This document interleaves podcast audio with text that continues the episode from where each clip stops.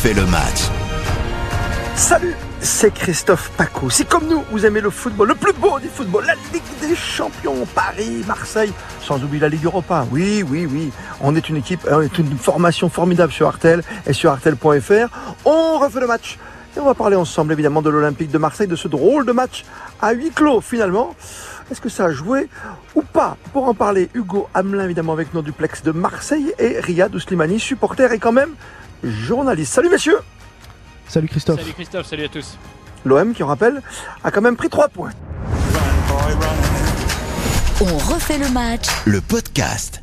Eh oui, 3 points, 3 points. Bon, c'est une victoire en demi-teinte un petit peu pour, euh, pour l'Olympique de Marseille. On peut pas euh, euh, uniquement se satisfaire de ça quand on voit le scénario du match. Hein. Bien sûr, faut pas regarder que le, que le score final. Ce 4 buts à 1, finalement, il s'est dessiné dans le, dans le premier quart d'heure. Mais ça permet au moins à l'Olympique de Marseille de briser la spirale de 16 défaites en 17 matchs, de briser une sorte de plafond de verre parce qu'ils n'avaient pas marqué dans la compétition depuis, depuis deux matchs, qu'ils n'avaient pas remporté un seul point dans cette nouvelle Des Champions. Donc voilà, ça va permettre à, Marseille de, de, dépasser un peu le marasme dans lequel euh, il était, le marasme européen, et de regarder devant. Mais quand on regarde devant, il y a quand même pas mal de, signaux inquiétants. non, ça va bien se passer. Et puis Riyad, finalement, tu vois, cette ambiance euh, qui était particulière, parce qu'il y avait que des supporters euh, de l'autre équipe, tu vois, que, des Portugais, et, et, finalement, ça nous a pas trop dérangé. En tout cas, ça n'a pas dérangé les joueurs, puisque devant, devant la télé, c'était pas très agréable, ça ne l'est jamais. Mais euh, j'ai trouvé pour le coup qu'après une ouverture du score, évidemment, qui arrive très vite et qui aurait peut-être, avec un public pas content, qui aurait euh, qui aurait invoqué encore la malédiction, etc.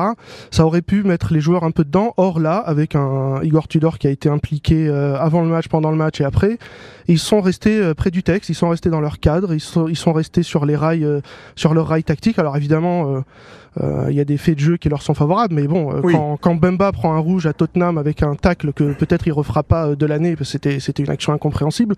Bah, de l'autre côté, c'est le gardien d'en face qui l'a fait. Oh, Alors pour, pour les superstitieux, on se dira, bah, on leur a filé le chat noir.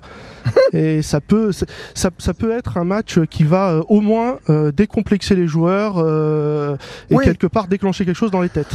Ouais, Hugo, je suis d'accord avec Riyad, quoi. Ça y était décomplexé. Tu peux viser au moins, au minimum, comme tu le disais en début de compète, tu vois, cette troisième place, quoi. Oui, oui, c'est pas l'objectif euh, initial du club euh, affiché en tout cas, mais bien sûr que Marseille serait satisfait et sûrement plus à sa place en Ligue Europa, donc en ayant la troisième place de Ligue des Champions, en étant euh, reversé. je corrobore ce que dit Riyad aussi. L'exemple, c'est bien sûr Balerdi, le défenseur de l'OM qui est complètement impliqué sur l'ouverture du score précoce au bout de 52 secondes. C'est déjà le, le, vilain petit canard de l'effectif. C'est déjà le joueur qui se fait siffler par par le public. Donc forcément que s'il y avait eu du public au Vélodrome, il aurait pris une une deuxième saucée. Moi, je suis assez inquiet parce que euh, c'était un match assez irrationnel, difficile à, analyser, euh, avec ce, gardien Adan qui a un petit peu fait euh, n'importe quoi et qui sera pas là d'ailleurs au, match retour dans, une semaine. Hein mais il y a aussi le, calendrier, hein, l'Olympique de Marseille. derrière, ils ont pour cette phase retour, on va dire des, groupes de la Ligue des Champions, ils ont deux déplacements face à deux publics, eux qui vont être sacrément bouillants, qui sont Francfort et, et, le Sporting. Surtout après un score comme ça, j'imagine bien que le Sporting va chercher à, se racheter. Et puis la réception de Tottenham où, tout peut jouer en, fin de. Ouais, toujours là-dessus, oui. Toujours là-dessus. En fin de voilà, en fin de phase de groupe, mais euh, mais tu peux pas tu peux pas parier sur un bon résultat face à Tottenham quand tu es euh, l'Olympique de Marseille, quoi. C'est c'est mm. pas euh, c'est pas réaliste. Et d'accord sur le fait qu'on est maintenant 11 types avec tu vois avec Alexis devant, Alexis Sanchez devant, bien sûr. Oh, je, je, avec Alexis, oui. Après, c'est vrai qu'il y a deux trois postes qui peuvent un peu euh, changer. Gendouzi peut jouer un peu plus haut. Mmh. Bah, je, je, je, pense que déjà il va faire tourner parce que le rythme et la cadence sont, sont infernaux. Mmh. Euh, il peut faire monter Gendouzi d'un cran. Voilà, Klaus, va, Klaus va être absent. Ah, c'est dommage, ouais. ouais Gigot peut venir, euh, peut venir dépanner, ou en tout cas faire la rotation. Mmh. Ça va tourner parce qu'il en aura besoin. Après, je pense qu'il a 5-6 joueurs qui ne tourneront pas. Euh, Sanchez, il tournera, il tournera ou alors il, il soufflera sur des bouts de match. Euh, derrière, mm. Bailly, Bemba, ça bougera pas forcément.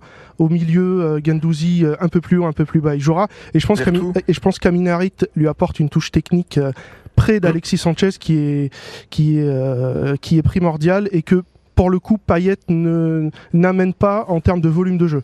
Donc Payet a la technique, mais Payet n'a pas la, la, course, la vitesse que peut avoir euh, un Amin Harit qui permet de, de, remonter le ballon euh, très très vite. Et effectivement, euh, je suis d'accord, Riyad, je vois très très mal comment Payet et Gerson peuvent se refaire une place dans le 11 en, Ligue des Champions et, et, pour les gros matchs. Du coup. En, même temps, surtout. Après, bon, je, je pense qu'il est, il est content que Harit amène la touche technique que peut amener Payet, même s'il il est peut-être moins doué, mais il a quand même, il a quand même pas mal de ballons. Et surtout, il court, il court beaucoup, il amène le volume et finalement, il compense techniquement ce qu'il il ajoute techniquement ce que ce qui demandait à, à Gendouzi qui jouait quand il jouait un peu plus haut.